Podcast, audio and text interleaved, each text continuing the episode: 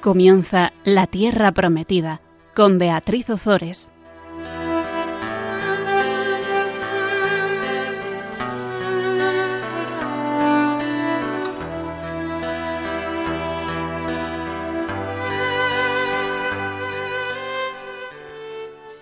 Queridos oyentes de Radio María, aquí estamos un miércoles más con todos vosotros compartiendo la palabra de Dios. Buenas tardes, Fabián. Buenas tardes, Bea.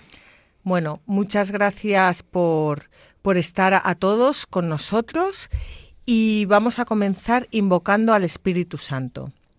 Espíritu Santo, eres, viento, llévame, donde, quieras. Eres, brisa, déjame, respirar, lo nuevo. Eres fuerza, levántame del suelo. Eres vida, dame pasión por la vida. Eres aliento, nútreme de tu savia. Eres luz, ilumíname con tus rayos. Eres calor, calienta mi existencia. Eres libertad, hazme libre. Eres fecundidad, cúbreme con tu sombra. Eres agua viva, dame de beber. Eres respuesta, dame fuerza para decir sí al Padre, al Hijo y a ti, Espíritu Santo. Amén. Amén. Pues aquí continuamos con nuestro amigo Salomón. En el programa pasado estuvimos hablando de la magnificencia de su reino y de su sabiduría.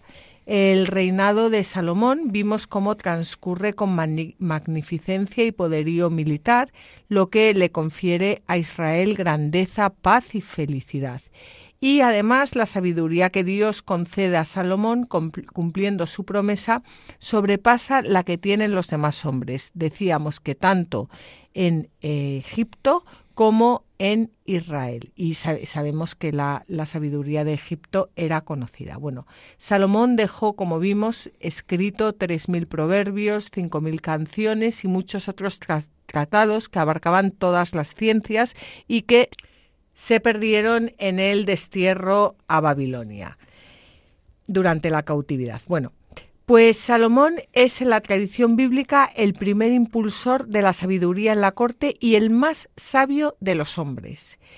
Y aprovechando la tranquilidad de su reino, comentábamos, el rey decide que era el momento adecuado para construir el templo del Señor y ahí nos quedamos. Eh, ahora Salomón, una vez eh, pactado el aprovisionamiento de madera de cedro y de abeto con, con Girán, que era el, el rey de Tiro, comienza con los preparativos para la construcción del templo del Señor. Y vamos a leer los versículos 27 al 31 del capítulo 5 del primer libro de los Reyes. El rey Salomón reclutó gente de todo Israel y el reclutamiento llegó a 30.000 hombres.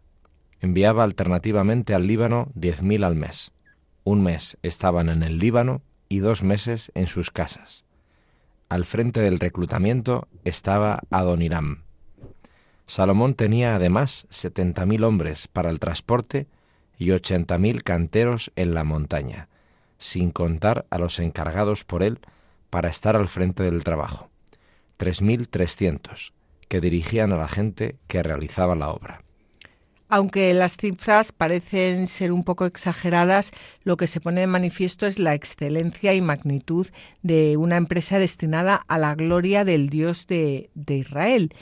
Cuanto mayores son las obras que emprendemos para la gloria de Dios, mayor debe ser nuestra oración y mayor debe ser nuestra santidad. Y lo comentábamos en el programa pasado y vamos a seguir comentándolo a lo largo de todos estos programas. Esto es muy importante lo de la oración es muy importante. No, no se pierde el tiempo. Dice también Reiniero Canta la Mesa que cuando él descubrió que cuando reservaba el tiempo a la oración, a la oración, y nunca lo cortaba, porque tenía mil historias que hacer, y decía, no, entonces ya lo haré, ya haré oración más tarde y tal, cuando mantenía el tiempo de oración, luego todo lo apurado que estaba se le resolvía porque era, bueno, pues porque el tiempo le daba para más después, con lo que tenía que hacer. O sea, la excusa de que no tengo tiempo para rezar es la, de la peor calaña. Bueno, eso es lo que le, le pasó a la Madre Teresa cuando eh, no sé dónde era, pero sus monjitas le dijeron, madre, es que cada vez vienen más enfermos, cada vez tenemos más trabajo y es que no, no podemos rezar, eh, ya es que no tenemos tiempo para rezar una hora por la mañana. Y dijo la Madre Teresa, pues no, una hora no, vais a rezar dos. Eh, a doblar la oración siempre es que eh, no sé si era una hora o, o era más, vamos, pero se la dobló. El caso es que esos son los santos. Esos son los santos. Una persona de este mundo te diría, pobrecita, pues dormid más, os levantáis más tarde, pues Dios entenderá que no recéis tanto, pues a rezar el doble. Así es. Y sobre todo cuando eh, hacemos trabajos para la gloria de Dios. En realidad cuando... ¿Qué es vivir? Eh, para un cristiano, vivir es, para la gloria de Dios. Sí, pero me refería sobre todo, pues, eh, si estamos pues hablando de la palabra de Dios y para las personas que evangelizan, que predican, em, que, llevan, pues no sé, que pues, pues ahí, ahí hay que reforzar muchísimo porque al fin y al cabo, mm, eh, en fin, que, que somos referentes. Decía un misionero, sacerdote, que que él no entendía. ¿Por qué en los seminarios hay que ir a, a cinco horas de clase al día, cuatro horas de estudio al día y veinte minutos de oración? Decía, no lo entiendo, no lo entiendo, van a ser sacerdotes, ¿cómo van a rezar veinte minutos al día? Además de la misa y todo esto, ¿no? Pero cinco horas de clases, cuatro horas de estudio al día y media horita de oración. Y dices, no puede ser, está muy bien las cinco horas, las cuatro horas, pero la oración pues tenía razón. Sí, yo estoy totalmente de acuerdo también. Bueno, pues Salomón establece que los obreros queden libres algunos meses para ocuparse de su hogar y de sus negocios, y aquí, como en las leyes de Moisés, resplandece la verdadera sabiduría de su gobierno. Y San Jerónimo nos habla de los grandes misterios que se encierran en los porteadores y en los canteros. Prestado oídos a un gran misterio. Antaño existió Salomón, es decir, nuestro pacífico, el que dice, mi paz os doy, mi paz os dejo. Él es nuestra paz, y la paz que está por encima de todo entendimiento. Él fue quien construyó el templo. Date cuenta de lo que en este pasaje dice la escritura. El número de los canteros era de ochenta mil, y de setenta mil el de los porteadores. Los canteros que tallan la piedra que por así decir disponen los cimientos de un edificio, que extraen de la tierra las piedras que se utilizan en la construcción del templo de Dios. Se les cuenta entre los profetas y los patriarcas. Ellos ciertamente sacando, por así decir, de la tierra al género humano, nos dispusieron para el templo del Señor. En cambio los otros, los porteadores, representan la predicación apostólica y evangélica, y son los que junto con nuestro Señor y Salvador y con el propio Salomón sobrellevaban el peso de los pecados de la gente. Y tres mil eran los que dirigían las obras de la construcción del templo, porque no pueden tener autoridad y encargarse del trabajo sino aquellos que anuncian la Trinidad. Es impresionante, Fabián. Es que es impresionante. Es que yo cuando está, estás leyendo esto, mm, estaba pensando, la letra mata, efectivamente. San Pablo tenía toda la razón. La letra mata. Porque si nos quedamos en la construcción del templo pensando que es un templo de piedra, que de hecho lo era, porque, porque ese es el sentido literal, pero, y no traspasamos ese velo y vamos a a, lo que de lo que nos están hablando de verdad, que es la construcción del templo, del templo con mayúscula, del templo que es nuestro Señor Jesucristo, y cómo, eh, cómo, somos nosotros las, piedras vivas de ese templo que nos tienen que, que ir eh, puliendo y cómo a la vez somos los porteadores que llevamos el, el, el mensaje eh, que llevamos el templo a, a, a, todas partes y a la vez también estamos em, llamados a, a, dirigir, a dirigir esa obra en, eh, de la mano de Cristo en, en nuestro corazón. Si, si, no traspasamos e, ese velo, y, y, no vemos de lo que realmente nos está hablando la palabra de Dios, nos quedamos en algo pequeño, o sea, en un templo de piedra que podía ser todo lo grandioso que quisiéramos. todo lo maravilloso que quisiéramos y que vamos a ver luego cómo lo va a revestir de oro, vamos, la bomba, para, y, pero, pero si nos quedamos ahí, Qué, qué, pobre se nos queda todo. Y en cambio, si, si, si nos apropiamos de, de, de, estas palabras para, para que ese templo se vaya construyendo en nuestro propio corazón y a la vez ayudar a, a construir ese templo que es Cristo, es que te todo adquiere sentido. pues leyendo esto, tú venía todo eso y a mí ahora escuchándote, se me han venido los ojos de algunos chicos de la comunidad Cenáculo. Fíjate, Cuando sí. tuve la ocasión de vivir unos días con ellos, era impresionante. Cuando te contaban su vida y tú les mirabas a los ojos, la luz que había en esas, en esas miradas era el templo de Dios en construcción. Era un alma camino al cielo, con todo lo que llevaba encima, ¿eh? Y al final esos chicos que están ahí porque, bueno, porque han estado metidos en la droga o en la bebida o donde sea, se, se, ¿cómo se sanan? Con la oración y el trabajo. Nada más. Oración y trabajo. Nada más y nada menos. Uh -huh. Y la vida en común, sí, sí. Pues la Trinidad, que dice, que dice Jerónimo. La Trinidad. Es, es impresionante esto. Bueno, eh, vamos, a, vamos a continuar. Vamos a leer el versículo 32. El rey ordenó que se extrajeran piedras grandes, piedras costosas, para cimentar el templo con piedras sillares. Luego las labraban los canteros de Salomón, los de Hiram y los giblitas, y preparaban las maderas y las piedras para edificar el templo. Los giblitas o giblios eran habitantes de la ciudad fenicia de Gebal, que estaba situada al norte de Beirut, y los griegos la llamaban biblos, que el nombre que se trasladó al papiro, cuyo mercado central era esta ciudad. Y de ahí el nombre griego de biblos por libro y el nombre de Biblia por la Sagrada Escritura. Entonces yo ahora te hago una pregunta, Fabián. ¿Es casualidad aquí el nombre de Giblitas? ¿En qué sentido si es casualidad? Bueno, que no, que no digan giblios. No, no, que... Ah, que hablen, que introduzcan que el nombre, refiere, ¿no? Porque al final son, son los que... Eh, de, de, donde, de donde proceden los papiros con los que se escribió la palabra de Dios. Entonces, bueno, ¿cómo? tu pregunta tiene trampa. pues la respuesta es evidente. Con todo lo que venimos hablando, es evidente. O sea, estamos hablando de la construcción de nuestro propio ser interior, del templo de Dios que somos nosotros, de la habitación de la Trinidad nosotros, y por dónde va a entrar. Como dice San Pablo, la fe entra por el oído, pues va a entrar por la palabra. O sea, en el silencio del corazón, la palabra de Dios resuena y te habita Dios. Totalmente. Pues vamos a leer un comentario de San Beda en el que nos habla de los habitantes de Biblos como de aquellos que preparan los corazones del pueblo. Los hombres de Biblos prepararon maderas y piedras para edificar la casa. Biblos es una ciudad fenicia de la que habla Ezequiel diciendo, tus sabios, oh Tiro, se han convertido en tus conductores, los ancianos y prudentes de Biblos. Ella se llama en hebreo Gobel o Gebal, que significa la que define o determina.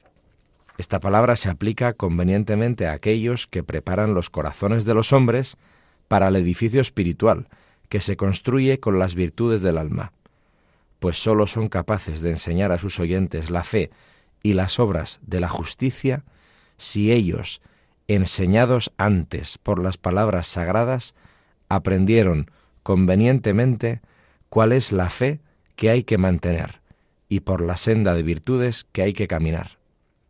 Pues en vano usurpa el oficio de doctor quien ignora el discernimiento de la fe católica, y aquellos que se esfuerzan por enseñar a los demás la regla que no aprendieron.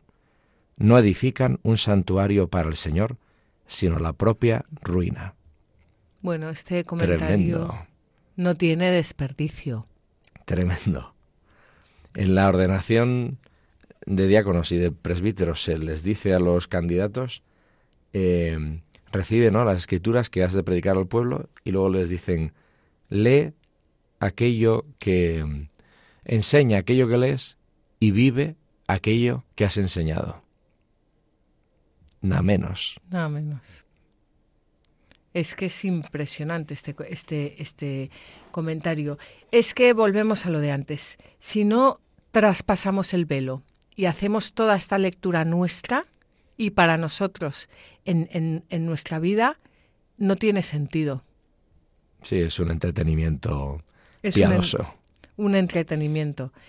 Pues San Beda nos habla de las piedras costosas que se utilizaron para cimentar el, el templo como símbolo de la enseñanza de la Iglesia.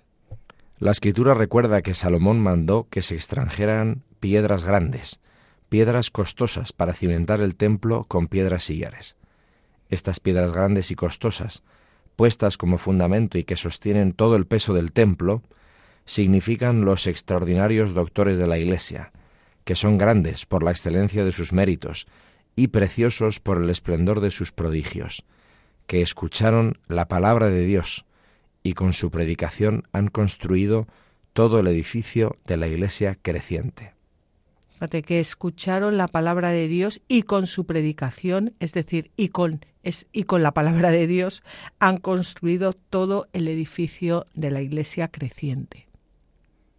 Yo, vamos, animaría a una vuelta mm, radical a la palabra que no nos falta muchísimo a los católicos. Y es una, es una pena. Pero bueno, y también vamos a ver un, vamos a escuchar un comentario de San Ifrén de Nisibi que nos habla del simbolismo de los obreros y de los canteros. Espera, antes del comentario este. Sí. Por, un pequeño testimonio. Genial. Eh, que acabas de decir volver a la escritura. Es que es sorprendente, porque mm, incluso la escritura la podemos, la podemos domesticar, ¿no? Y entonces nos la sabemos, la utilizamos y la neutralizamos, porque nos sirve para discutir o para justificarnos o tal, pero, pero no para convertirnos. Pero una cosa que me pasó en diciembre del año 2015 en Santo Domingo, Caribe y estaba de vuelta, empezaba a volver a la fe después de una crisis muy fuerte que tuve y recuerdo que cogí un trozo del Evangelio de Lucas, que es cuando describe la cena. Y ahí hay un texto, una frase, que nunca había significado nada para mí, y que de repente se hizo palabra de Dios. O sea, estas experiencias que tienes que de repente te das cuenta de que hay alguien comunicándose contigo. Y la frase era, cuando Pedro dice, ¿cómo te voy a negar yo y tal? Y le dice Jesús, todos vais a caer, pero yo he rezado por ti para que cuando te recuperes confirmes en la fe a tus hermanos. Esa frase, absolutamente insignificante, que no tiene nada que ver ni es importante para hablar de la última cena y no sé cuántos y tal, de repente se transformó en alguien que se estaba comunicando conmigo. Bueno, es el día de hoy que todavía me acuerdo. Hace casi, pues eso, seis, meses, seis años que se ha cumplido esto, ¿no? Y entonces dices, es verdad, conviene conocer la palabra de Dios aunque nos resulte sosa, porque el día que menos te lo esperes, el Espíritu Santo abre el corazón, te mete la palabra y te fecunda y das vida, porque es la palabra de Dios, la vida de Dios en ti. Entonces, nunca es una pérdida de tiempo conocer la palabra de Dios, aunque nos resulte árida, porque el día que menos te lo esperas, el Señor tiene una base, unos cimientos grandes, unas piedras grandes sobre las que construir tu vida. Amén. Fantástico. Ahora ya podemos leer el, porque ya no se puede añadir nada más a lo que has dicho, claro. Entonces ahora sí podemos eh, leer el, comentario de San Efrén de Nisibi. tantos miles de hombres empleados para cortar la madera y transportar las vigas y piedras significan los miles y miles de ministros espirituales enviados para nuestra salvación. Sin duda, Dios ordenó a sus ángeles que separaran las almas de los santos de la roca del mundo y que las pulieran. Además, en este mismo símbolo podemos observar los trabajos de los santos en la conversión y salvación de las almas, bien cuando se esfuerzan por conducir a los seres humanos lejos del amor del mundo o bien cuando, después de lograrlo, comienzan a pulir las piedras cortadas de la roca hasta lustrarlas, con cuidado y hacerlas dignas del edificio divino. Es entonces cuando son aceptadas por el Supremo Constructor. ¿Cómo duele, verdad, que nos pulan? Uf, duele mucho. Pero es una visión completamente distinta de la vida, ¿verdad? Completamente distinta. Pero es que nos tienen que encajar. Encajar en el templo. Y claro, las piedras no, para encajarlas hay que pulirlas. Y hasta que no nos pulan no podemos encajarnos, eh, no nos pueden encajar en el templo. Pero cómo duele. Sí, sí, pues eso, nacemos para no morir nunca, que es el título de ese libro, ¿no? Sobre esta chica que está en proceso de beatificación, Kiara Corbela, gran mujer, de 28 años, se la llevó el padre a su presencia total, definitiva, ¿no? Esperemos, así lo reconocerá la Iglesia en breve, pero cuantísimo sufrimiento, ¿no? O esta que todo el mundo habla de ella como si fuera la enorme Teresita del Niño Jesús y de la Santa Faz, una mujer que sufrió en aquel convento de Lisieux lo que no está escrito, ¿no? Es una mujer de un nivel, de una dureza, de una resistencia, quiero decir, ¿no? En su dulzura, pero de una, o sea, una mujeraza. Y la gente habla de, no, las florecillas, los pétalos de rosa y tal. Que va, es de una fuerza esta mujer. Bueno, es que hay que sentarse, hay que leerlo, hay que meditarlo. Es que en, estamos en una época que es todo el WhatsApp, el, la imagen, la imagen y, y, no tenemos tiempo para sentarnos a meditar estas cosas, pero, pero efectivamente. Pero, pero bueno, que cuando el sufrimiento se, se transforma en los golpes pulidores de Dios, duele, pero tiene sentido. Los puedes entregar por amor. Pero cuando esta vida es golpe tras golpe y no tiene sentido, pues claro, caes en la mentira y te dedicas a, a renegar, ¿no? Entonces, es la sabiduría de la cruz, sabiduría de Salomón, más sabio es Jesucristo, ¿no? Pues, pero qué difícil es cuando no dejamos que sea Dios el que nos haga capaces de vivirlo, ¿no? Bueno, porque vamos, por nuestras fuerzas, fuerzas, absolutamente imposible. Vamos a hacer aquí una pequeña pausa musical para meditar todas estas cosas que estamos hablando y continuamos dentro de un rato.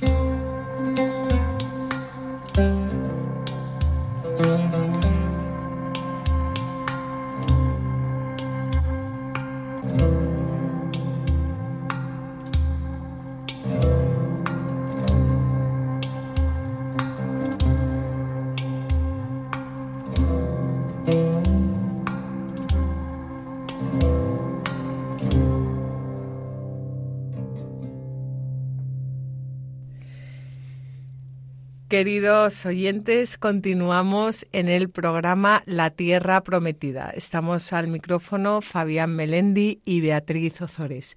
Estábamos hablando de los preparativos para la construcción del Templo de Salomón. La construcción del templo por el rey Salomón es uno de los acontecimientos más importantes de la historia de Israel y por eso se va a describir con tantos detalles.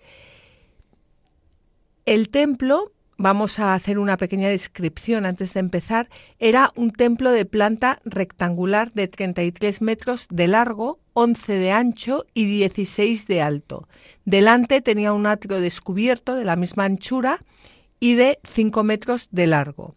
Se accedía desde fuera, primero estaba el atrio exterior con dos grandes columnas de bronce delante de las puertas del templo, después el santuario cubierto, donde estaban los utensilios para el culto, y finalmente al fondo se encontraba el Santo de los Santos, donde estaba depositada el arca de la alianza con dos querubines y un altar para quemar perfumes. Y después estaban las dependencias adyacentes en forma escalonada hacia el exterior que estaban eh, destinadas a los servicios del, del templo.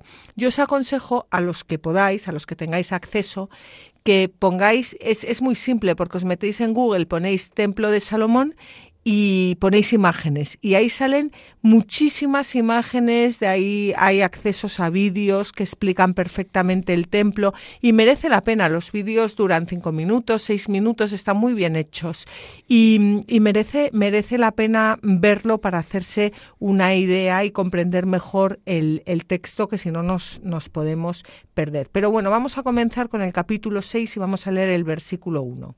El año 480 de la salida de los israelitas del país de Egipto, el cuarto año del reinado de Salomón sobre Israel, en el mes de Zib, es decir, el segundo mes, se comenzó a construir el templo del Señor. El año 480 corresponde más o menos, porque al año 968-966 antes de, de, de, Cristo. El mes de Zib, que hablan aquí, eh, es, eh, corresponde más o menos a nuestro abril-mayo. 400 años más tarde de la construcción del templo de Salomón, va, este templo va a ser incendiado por Nabuzardán, que será un general de Nabucodonosor, rey de Babilonia. Se construirá un segundo templo en la misma plataforma por Zorobabel a la vuelta del cautiverio y ese segundo templo es el que más tarde va a ser ampliado por Herodes el Grande y que solo va a quedar del todo terminado en el año 64 después de Cristo, seis años antes de su total destrucción en la toma de Jerusalén por los romanos. Y ambos templos, tanto el primer templo como el segundo templo, fueron muchísimas veces profanados por propios y por extraños, no solo por extraños. Y esto, en, en la línea en la que estábamos hablando, Fabián, pues mm, me venía ahora a la mente que lo mismo ocurre con nuestro templo, al hilo de lo que veníamos diciendo. ¿Cuántas veces ha sido profanado por propios y por extraños? Sí. Vamos, nuestros propios pecados y los pecados que permitimos que los demás o nos induzcan o hagan con nosotros. Pues, pues eso, pues, pues esa es. Bueno, y luego tenemos el, el cuarto, el cuarto año del, del, reinado de Salomón, que es esta fecha que hemos dicho, más o menos el año 960. Unos dicen 966, otros 968, pero bueno, nosotros vamos a coger la, la del 966 antes de Cristo. Bueno, pues San Beda nos da una explicación sobre el sentido del tiempo de construcción y de su simbolismo. En el año cuarto del reinado de Salomón sobre Israel, en el mes de Zib, es decir, el segundo mes, se comenzó a construir el templo del Señor. En el mes de mayo del cuarto año del reinado de Salomón se empezó a construir el templo del Señor. El autor llama a mayo el segundo mes, pues abril, en el que se celebra la Pascua, el principal entre los hebreos, era el primero entre los meses del año. De aquí se deduce con claridad que poco después de terminada la Pascua, se comenzara a edificar la casa para el Señor, y el pueblo consagrado, con sagrada solemnidad, pusiera manos a la obra en el sagrado trabajo. Aquí vemos cómo em, están todos unidos en comunión para construir el templo del Señor. Luego ya se tendrá se desmadra todo, pero... ¿Sabes a lo que me venía la imagen de la vigilia pascual? O sea, justo después de la Pascua se celebra la, bueno, en la Pascua, ¿no? Pero, o sea, el cirio pascual es Cristo resucitado.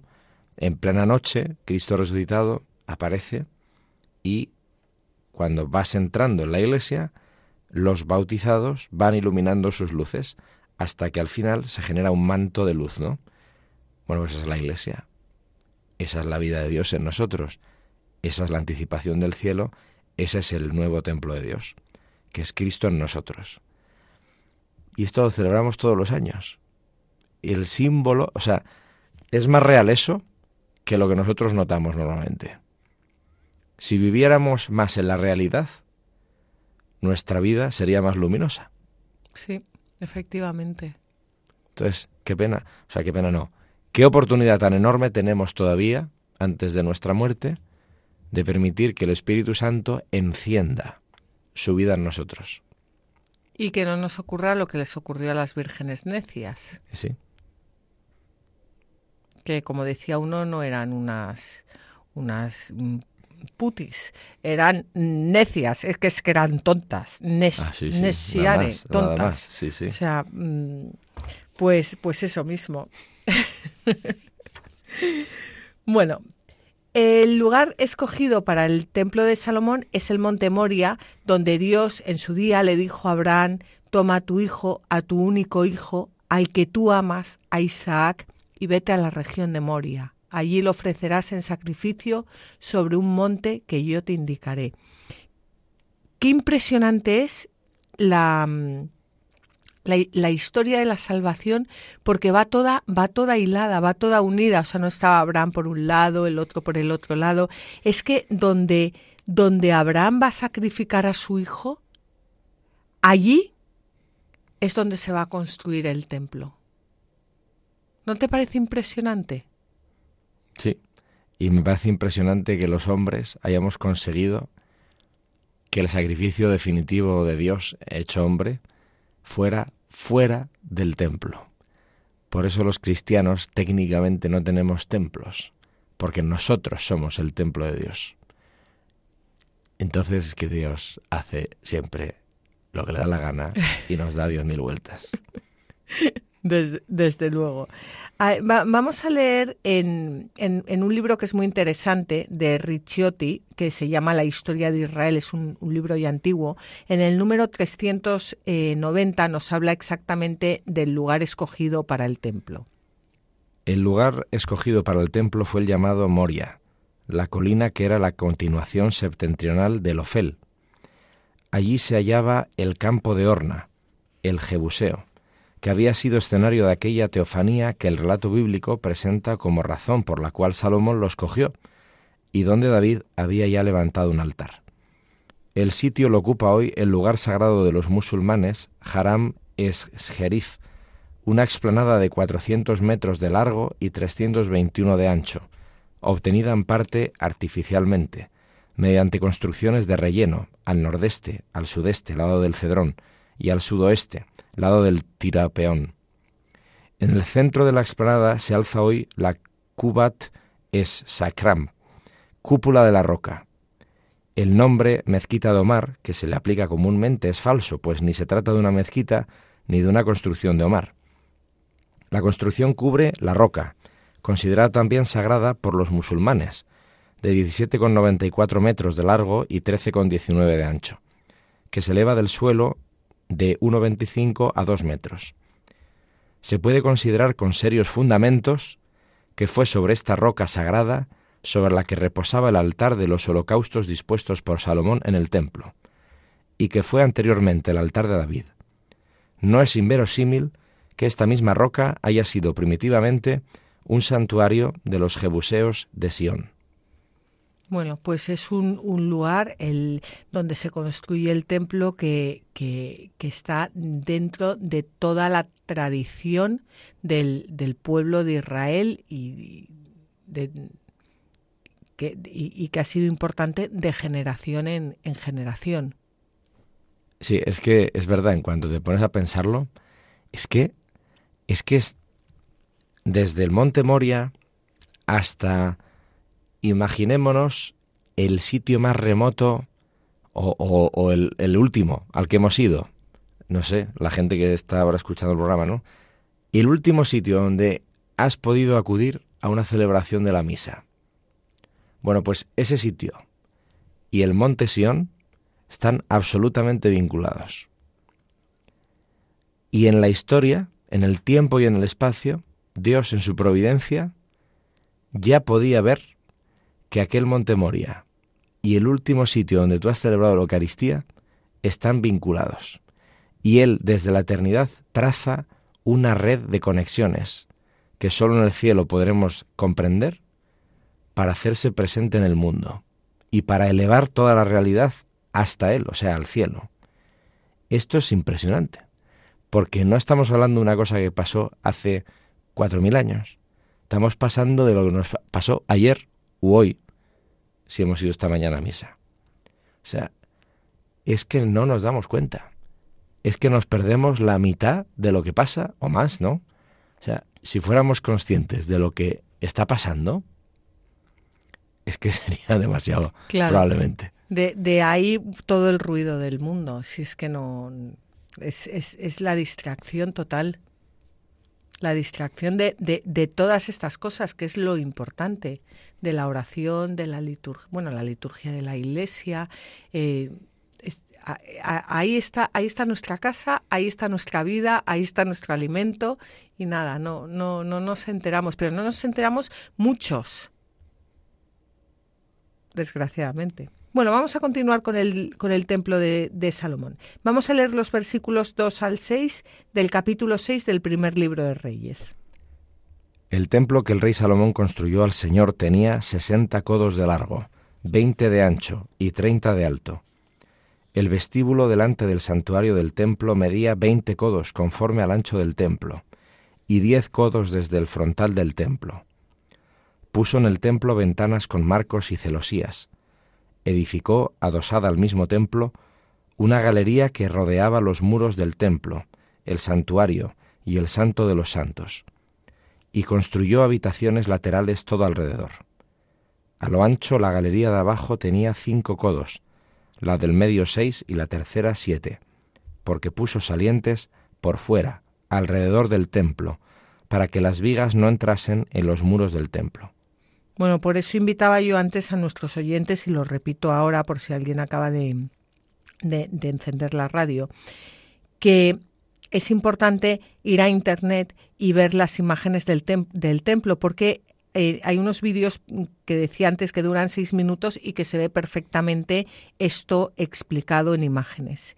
El codo era la medida que se usaba en la construcción del, del templo, 52,5 centímetros o 55 centímetros según se, toma, se tomase la medida egipcia o la babilónica. Pero más o menos estamos hablando de 33 metros, 11 metros, 16 metros.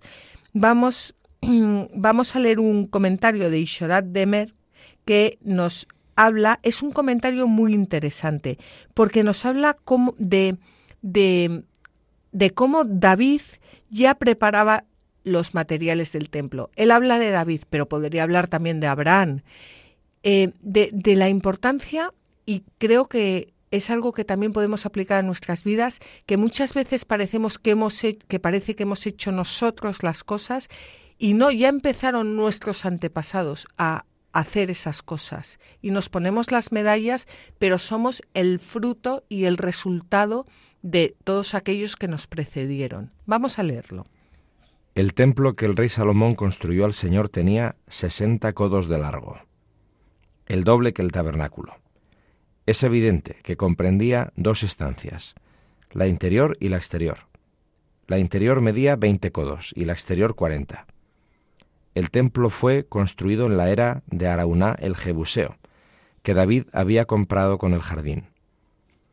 David en persona había preparado los materiales para la construcción del templo, como lo refiere el libro de las crónicas. Bueno, pues aquí nos habláis de, de la importancia también de David, lo que habíamos comentado antes, y de Abraham y, de toda la, la historia anterior. Totalmente, sí, sí. Está todo relacionado, todo vinculado.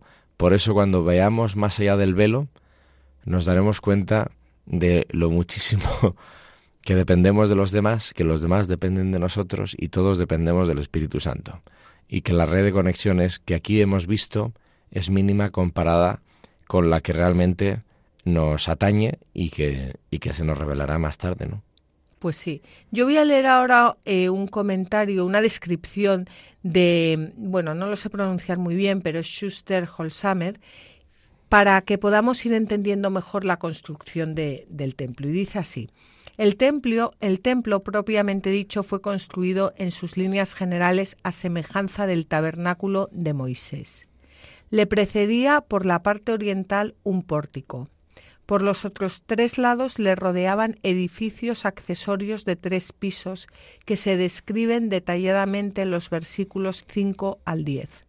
El templo, en sentido propio, se componía de el Santa Santorum o Santísimo, en hebreo Debir, vulgata oráculo, que tenía 20 metros de largo, 20 de ancho y 20 de alto. Separado de éste por una pared de dos codos de espesor y delante de él se hallaba el santo. El templo del techo y de los edificios anexos era de madera de cedro y estaba provisto de una barandilla. Delante de la entrada del pórtico se alzaban dos columnas de bronce, las cuales remataban en capiteles ricamente adornados, de cinco codos de altura. Su altura total era de veintitrés codos es decir, doce metros. Dos grandes atrios rodeaban el templo, el exterior para el pueblo y el interior, quince gradas más elevado, para los sacerdotes, ambos con el suelo enlosado y circundados por sendos muros. Adosados interiormente a los del septentrión y del mediodía, se veían numerosos edificios de varios pisos donde se alojaban los sacerdotes, levitas, empleados del templo, etc., y se guardaban las provisiones. A las mujeres les estaba prohibido el acceso a esos edificios. Bueno, creo que es una, una descripción muy buena y, y que nos sirve para ir conociendo el templo y haciéndonos una idea. Y vamos a leer un comentario de San Beda. Una, que cosa, una cosa solo que acabas de leer. Es que acabas de leer que el Santa Santorum sí. o Santísimo, que nos suena más la palabra Santísimo, ¿no? A los católicos, que es la exposición, el sacramento, ¿no? El Santa Santorum, el sagrario, vamos a decirlo así. En hebreo se dice debir y en latín, en la Vulgata, se tradujo por oraculum, oraculum, oráculo del Señor, si nos suena, ¿no? Las lecturas del Antiguo Testamento en misa eh, oímos que oráculo del Señor, bueno y tal. Entonces, es que esto, claro, cuando, cuando empiezan a sonarte familiares estas palabras, te das cuenta de que debir en hebreo significa palabra. O sea que el Santísimo del templo, donde estaba la presencia de Dios, que no se podía ver, pero estaba ahí presente, es lo que luego en el cristianismo, en el catolicismo, se utiliza para hablar en la escritura ya, en la escritura, Juan, el, Papa, el Papa no, San Juan, perdón, San Juan el Evangelista, ¿no? El verbo. Al principio estaba la palabra, que estaba junto a Dios y, y era Dios. Habla también del Santísimo, la palabra, el oráculo, o sea, la palabra de Dios, la segunda persona, atraviesa toda la historia de la salvación hasta que se hace hombre. Y entonces asume toda la historia. Hay un, es que me venía un soneto de una poesía de Lope de Vega, ahora que estamos en enero y ha, pasado la Navidad. Hace poco, seguro que mucha gente ha oído, hay una canción preciosísima que versiona este, este poema de Lope de Vega, que igual le suena a alguno. Y es, dice, leo solo unos versos, dice, temblando estaba de frío el mayor fuego del cielo, y el que hizo el tiempo mismo sujeto al rigor del tiempo. Su Virgen Madre le mira, ya llorando, ya riendo, que como es su espejo el niño, hace los mismos efectos. Y esto es lo impresionante. Y además, tal como se canta en la canción esta, no lejos el casto esposo, que aunque estuviera muy lejos, pensara que estaba cerca, de un hombre que es Dios inmenso, mirándole está encogido. Esto, esto es lo impresionante. Y de los ojos atentos de San José, llueve al revés de las nubes, porque llora sobre el cielo. Esto es lo que Lope de Vega consigue expresar de la encarnación. O sea, José, el caso, casto esposo, ve cómo la Virgen está cuidando al niño frágil y se pregunta, ¿no? ¿Qué hace ahí en medio él, San José? Indigno de estar allí. Y entonces se estremece y se conmueve. Y al conmoverse sobre el niño, dice Lope de Vega, llueve al revés, porque la lluvia cae del cielo a la tierra. Pero al, llorar José sobre el niño, dice que llueve al revés, porque llueve sobre el cielo. Entonces, ¿nos damos cuenta de lo que traemos entre manos? No. No, pero fíjate, esto que has leído em, es, es que es perfecto para el comentario que íbamos a leer de San Beda, que nos habla del, del, simbolismo para ver los misterios del cielo. Es que es exactamente, nos habla de las ventanas del templo. Vamos a leerlo. Las ventanas del templo son los doctores santos y toda la gente espiritual que hay en la iglesia, a quienes en un éxtasis divino se les concede ver los arcanos secretos celestiales más que a los demás. Estos, al manifestar públicamente a los fieles las cosas que han visto privadamente, llenan el interior del templo, como hacen las ventanas, con la luz que reciben. Por esto se dice con propiedad que estas ventanas son oblicuas, es decir, más amplias por dentro que por fuera, porque cuando reciben un rayo de la contemplación celestial, deben dilatar su corazón todo lo posible, con la mortificación y prepararlo con la estética para recibir cosas mayores. Y esto le pasó a San, José. Exactamente lo que acabas de leer, con el niño, que vio el cielo y lloró, sus lágrimas cayeron en el cielo. Fíjate qué, qué, impresionante. Bueno, pues vamos a ir eh, terminando ya con eh, lo que es la construcción del templo. La construcción del templo se realizó con piedra tallada en la cantera, de modo que durante la construcción no se oía ni el martillo, ni el cincel, ni ningún instrumento de hierro. La entrada a la galería de abajo estaba al lado derecho del templo. Por una escalera de caracol se subía a la galería de en medio y de esta a la tercera. Cuando terminó de edificar el templo lo cubrió con artesonados y paneles de cedro. Construyó la galería de cinco codos de altura por todo el templo y la adosó al templo con vigas de cedro. No se oía ni el martillo, ni el cincel, ni ningún instrumento de hierro. Y aquí mi amigo Orígenes habla del martillo como una figura alegórica del diablo, y esto es lo que dice. ¿Quién es este martillo que en tanto que está en su poder quiere impedir a las piedras que se usen para la edificación del templo, de modo que destrozadas ya no sirvan para su fundamentación? El martillo de toda la tierra es el mismo diablo. Claro, por eso no se oía ni el martillo, ni el cincel, ni ningún instrumento de hierro porque al estar construyendo todos unidos el templo no tenía sitio el martillo para... para, del diabolos, del separador. Del separador, exactamente. Y San Beda nos habla eh, de los artesonados y, de, y paneles de cedro y nos hace un comentario que, que, bueno, os invito a que lo escuchéis porque es importante. Estos artesonados se describen justamente como cedrinos, pues el cedro es un árbol de una naturaleza que no se pudre, de olor suave, de aspecto agradable. Al arder ahuyenta las serpientes con su brillo y las mata. Fantástico. Y vamos, se nos está echando el tiempo encima, vamos a terminar con la promesa que el Señor le hace a Salomón, versículos 11 al 13 del capítulo 6 del primer libro de los Reyes. Entonces la palabra del Señor llegó a Salomón diciendo, Este es el templo que tú estás construyendo, y si caminas según mis leyes, cumples mis normas y guardas todos mis mandamientos caminando según ellos, yo mantendré contigo mi promesa, que hice a tu padre David. Habitaré en medio de los israelitas y no abandonaré a mi pueblo Israel.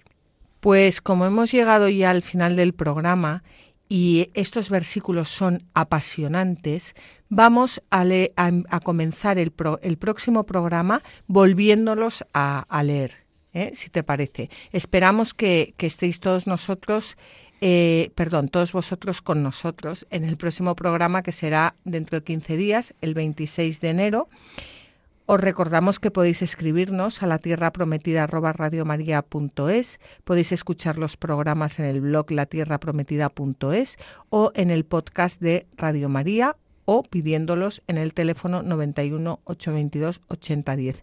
Y como siempre, os animamos a que cojáis vuestras Biblias y no dejéis de leerlas, meditarlas y rezarlas, porque en los libros sagrados el Padre que está en los cielos sale amorosamente al encuentro de sus hijos para conversar con ellos.